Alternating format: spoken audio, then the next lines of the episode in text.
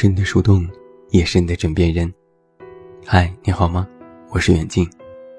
公众微信搜索“这么远那么近”，关注我，每天晚上陪你入睡。新书故事集《我该如何说再见》全国上市，期待你的支持。之前在网络上流行过一个段子：一个小朋友在冬天吃雪糕，有人看到出于关心，便问。小朋友，这么冷的天吃雪糕对身体不好啊。小朋友说：“我奶奶活了一百零四岁。”男人问：“是吃雪糕吃的吗？”小朋友回答说：“不，我奶奶从不多管闲事。”你或许也看过这样一则漫画：一对父子。决定把家里的驴赶到市集上去卖。父子二人牵着驴走到半途当中，有路人指着他们说：“看呐，真是一对愚蠢的父子！这么热的天气，明明有驴可以骑，却非要自己走路。”父子二人很尴尬，于是让儿子骑着驴，父亲在前面走。走了一会儿。又遇到一个路人，指着骑着驴的儿子说：“真是个不孝顺的孩子，这么热的天，竟然自己骑驴，让年迈的父亲走路。”儿子赶紧从驴背上下来，让父亲骑着，自己走路。父子俩继续赶路，又遇到一个大妈，她指着父亲大声嚷嚷：“天底下竟然有你这么狠心的爹！”这么热的天，自己贪图享受，让孩子走路，然后再一商量，父子俩决定一同骑驴。本以为这样就会万事大吉，可没料到又有人讥讽道：“天哪，两个人一起骑驴，驴怎么受得了？未免也太自私了。”这下可为难坏了这对父子。骑驴也不是，不骑也不是。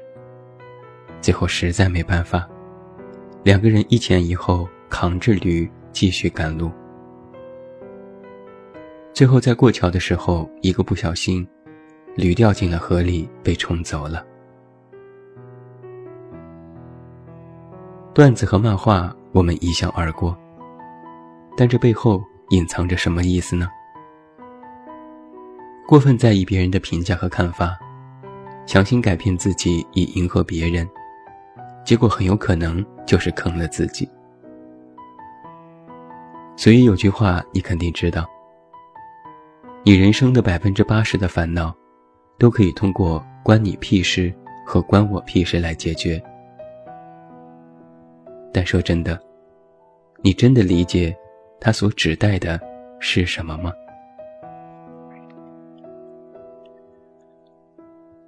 我们首先来看一下，他们所发生的语境是在什么情况之下。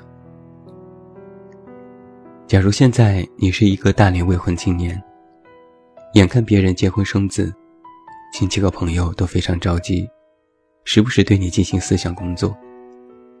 这是你的第一内心感受是什么？我想，大部分人的心里都会默默吐槽：“关你屁事。”假如你今天买了一件新衣服，别人对你评头论足，但有人说这件衣服不好看，而且价格太贵不值得，你的第一反应是什么？我想，大部分人的心里也会默默吐槽：“关你屁事。”但很多情况下，我们碍于情面，或许不会把这四个字挂在嘴边。只苦笑一下，嘴上敷衍几句，而所谓的回应，也并非是积极正面的沟通，而是想着你闭嘴吧，和赶紧进入下一个话题。所以你瞧，“关你屁事”这四个字的语境，是感受到自己受到侵犯之下的第一反应。在你的私人领域，有人刻意想要冒进和谈论是非。还有莫名其妙的道德绑架，让你感觉不被尊重。那我们再来看看“关我屁事”。再有两个例子，比如总有人过来和你八卦一些是非，谈论东家长西家短，或者某个明星的粉丝总来和你说他家爱豆如何如何，让你烦不胜烦。我想，大部分人的心里都会默默吐槽：“关我屁事。”再比如，在公司里，你一直都是老好人。A 过来找你帮忙处理工作，B 让你去总结一下会议记录，C 又不停的使唤你去做一些琐事。我想，大部分人的心里也会默默吐槽：“关我屁事。”这四个字其实也很好理解。某些事与自己无关，但是偏要耐着性子去听；某些工作不是自己的职权范围。但苦于情面要去帮忙和完成，不由自主就会变得又忙又慌张。关我屁事的发生，就是处于一种不想闻窗外事的自我语境。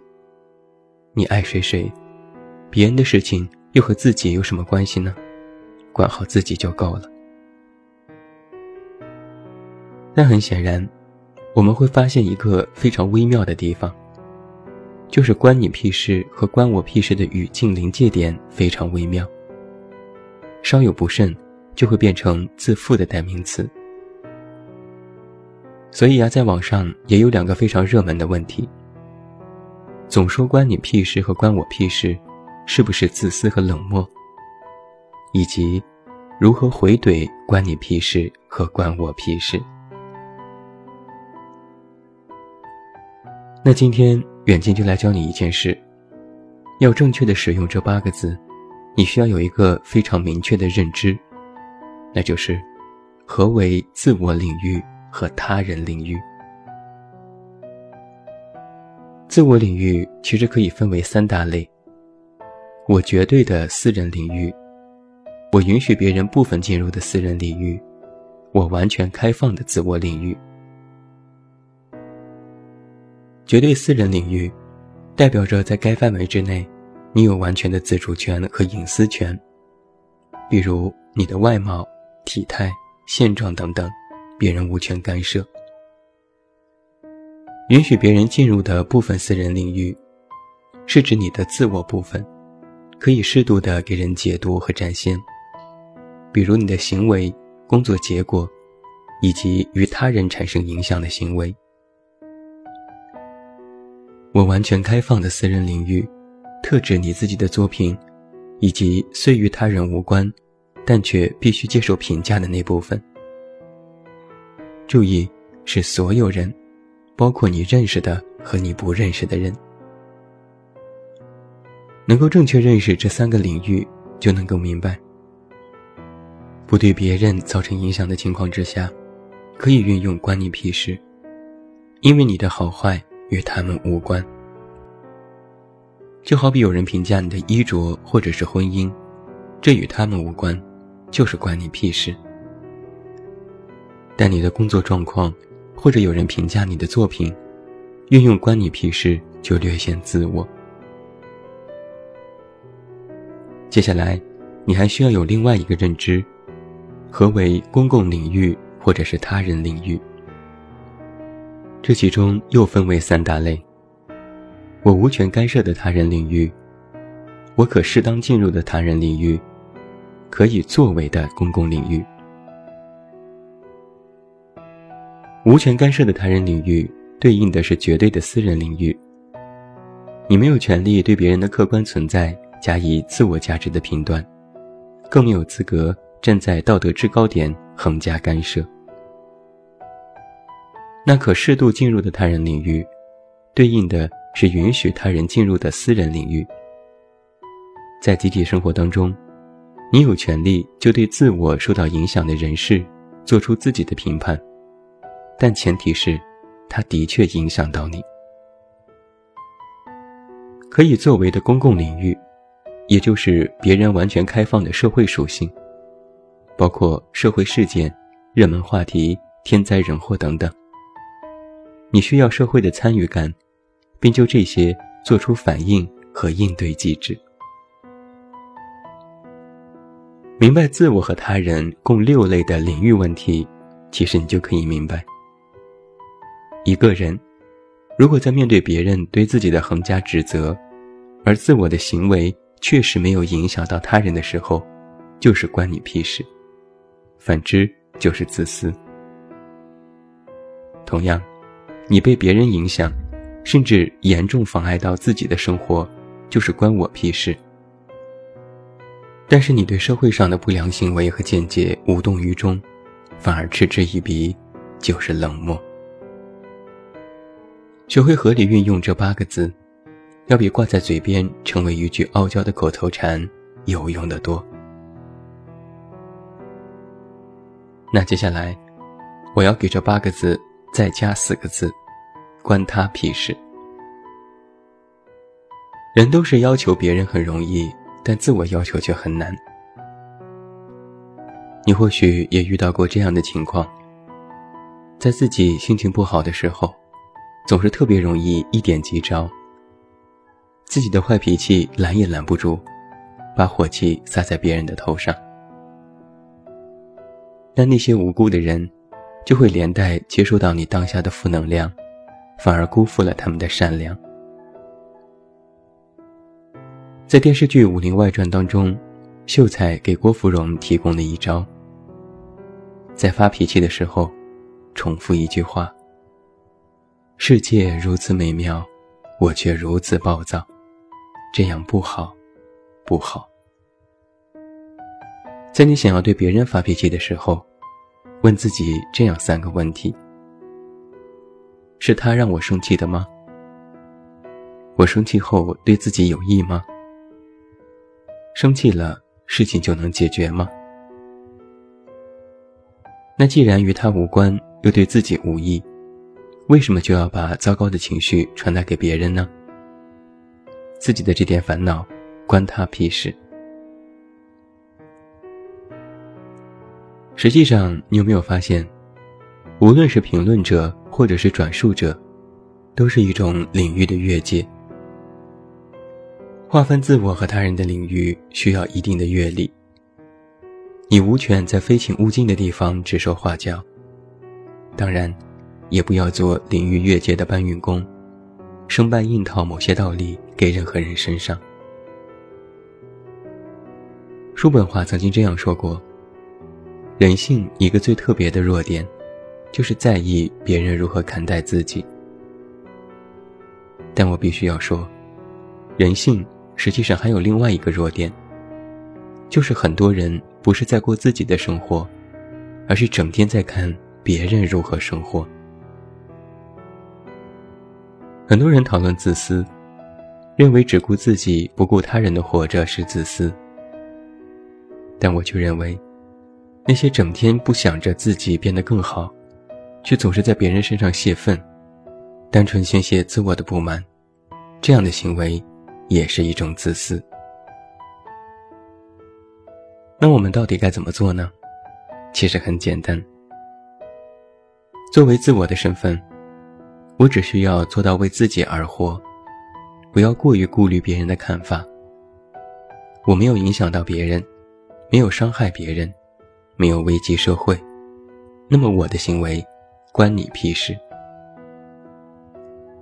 作为他人的身份，我明白什么时候该沉默，什么时候该发声。我有权利为自己的权益争取，也知道底线和原则在哪里。至于别人活得如何，关我屁事。作为社会人身份，我遵纪守法。不传谣，不造谣，不折腾，不盲目，乐善好施，拒绝听不该听的事。那自己的这点情绪，关他屁事。三个关于的使用，其实也分时候，也有讲究。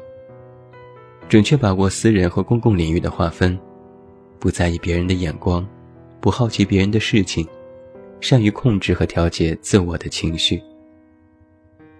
而这种三个观，往往对应的，就是你的三观。人们都说啊，做人呢，三观重要。但是三观，同样重要。最后，祝你晚安，有一个好梦。我是远近，我们明天再见。